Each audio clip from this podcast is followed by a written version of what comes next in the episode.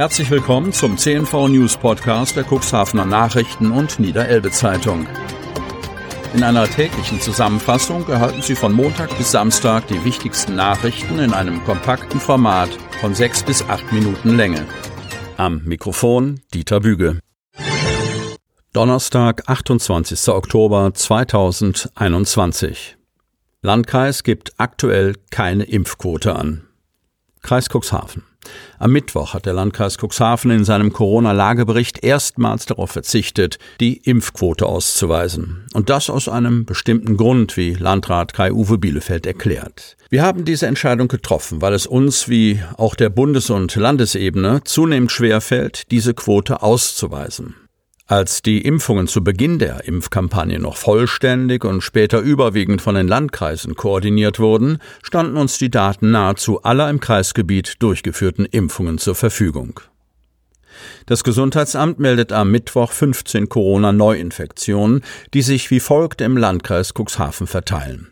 Schiffdorf 5, Cuxhaven 3, Stadt Geestland 3, Land Hadeln 2, Beverstedt eine und Wurster Nordseeküste eine. Der Inzidenzwert steigt wieder leicht auf 31,2. Nachdem über mehrere Monate kein weiterer Todesfall im Landkreis verzeichnet werden musste, ist nun erneut eine mit dem Coronavirus infizierte Person verstorben. Auch wenn wir uns glücklicherweise längst nicht mehr einer Situation wie zu Jahresbeginn gegenübersehen, ist jeder Todesfall bedauerlich, betont Bielefeld und drückt den Angehörigen sein Mitgefühl aus. Eltern geben ihre Kinder trotz Krankheit in Kitas ab. Kreis Cuxhaven. Bei den kleinen Kindern ist die Schnupfnase im Herbst fast schon programmiert. Eigentlich ist es dann das Beste, den Nachwuchs zu Hause gesund zu pflegen. Doch immer häufiger kommt es vor, dass Eltern ihre Kinder mit Fiebersenkern, Intus und krank in die Kita bringen. Jetzt hat sich der Ehemann einer Erzieherin, der anonym bleiben möchte, bei unserer Redaktion beschwert.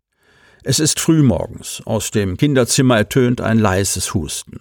Kurze Zeit später steht fest, das Kind ist krank, es hat Fieber und muss zu Hause bleiben. Eigentlich.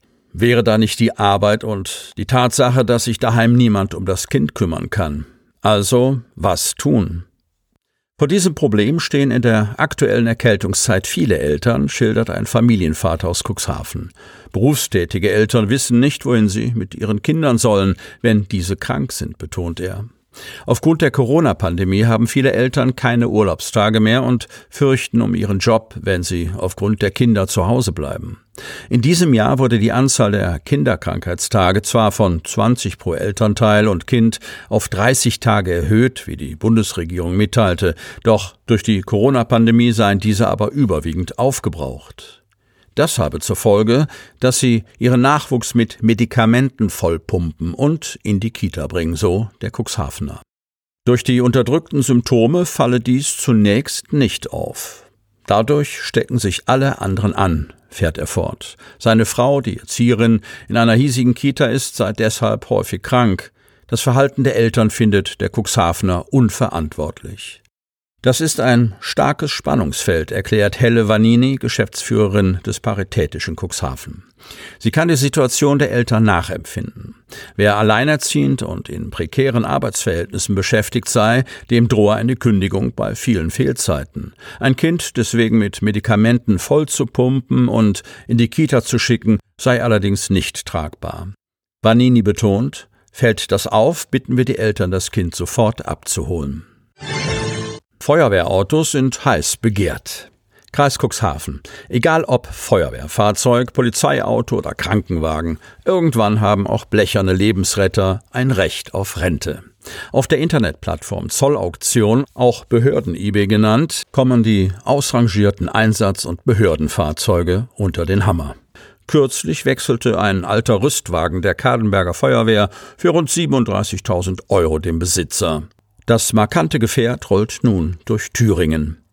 321 Mainz. Am 12. September hat die Samtgemeinde Landhadeln den aussortierten feuerroten Unimog 1300L auf zollauktion.de für 37.210 Euro versteigert. Im Preis inbegriffen waren ein Stromerzeuger, eine Seilwinde und ein Lichtmast samt Beleuchtung. 64 Angebote wurden für das Kadenberger Feuerwehrfahrzeug mit Erstzulassung 1987 und einem Kilometerstand von 18.702 abgegeben. Und wer hat's ersteigert? Das Fahrzeug ist nach Jena in Thüringen gegangen, verrät Thomas Klaus, Leiter des Fachbereichs Öffentliche Sicherheit und Ordnung bei der Samtgemeinde Landhadeln. Was der Käufer mit dem Feuerwehrauto vorhat, weiß Klaus nicht. Ich vermute aber mal, dass es sich um einen Sammler oder zumindest um einen Fan von Feuerwehrfahrzeugen handelt, glaubt der Fachbereichsleiter. Lockerungen lassen im Ahoi-Bad auf sich warten. Cuxhaven.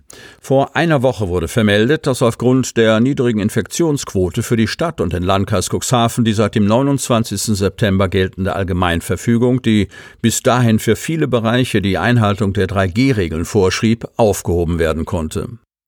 Die Freude über die niedrigen Werte, aktuell liegt die Quote im Landkreis wie berichtet bei 31,2, war auch bei vielen Besuchern des Thalasso-Zentrums Ahoy in Cuxhaven-Dunen groß. Seit Mittwoch voriger Woche kommen Gäste dort wieder ohne die 3G-Regel aus. Sie können unter Einhaltung des Hygienekonzeptes alle Bereiche ohne Vorlage von Impf- oder Genesenenbescheinigung nutzen. Lediglich die personenbezogenen Daten werden weiterhin schriftlich oder per Luca-App erfasst. Badmanager Sascha Bange stellte am Dienstag voriger Woche eine Reihe von Lockerungen für das Thalasso-Zentrum vor. Seitdem warten viele Stammgäste auf die Umsetzung der Ankündigung. Das befragte Saunapersonal wusste bis Anfang dieser Woche noch rein gar nichts von geplanten Änderungen in seinem Arbeitsalltag. Sascha Bange versprach nun, seinen Worten Taten folgen zu lassen. Wir werden ab Montag, 1. November, wieder regelmäßig Aufgüsse in der Panoramasauna sowie in der Löli-Sauna von unserem Fachpersonal durchführen lassen. Sie möchten noch tiefer in die Themen aus Ihrer Region eintauchen? In unserem CNV-Themen-Podcast auf Tauchgang gibt's alle 14 Tage per Interview interessante Personen, emotionale Stories und bemerkenswerte Projekte aus dem Landkreis Cuxhaven direkt auf die Ohren. Damit Sie ab sofort keine Podcast-Folge mehr verpassen, benötigen Sie lediglich einen sogenannten Podcatcher. Auf den meisten Smartphones ist dieser bereits vorhanden. Falls nicht, dann suchen Sie ganz einfach in Ihrem App Store nach einem kostenlosen Podcatcher wie zum Beispiel Spotify, Apple Podcast oder AntennaPod. Selbstverständlich können Sie unsere Podcast-Folgen auch direkt über unsere Website unter cnv-medien.de slash podcast anhören. Die hörten den Podcast der CNV Medien, Redaktionsleitung Ulrich Rode und Christoph Käfer. Produktion Rocket Audio Production.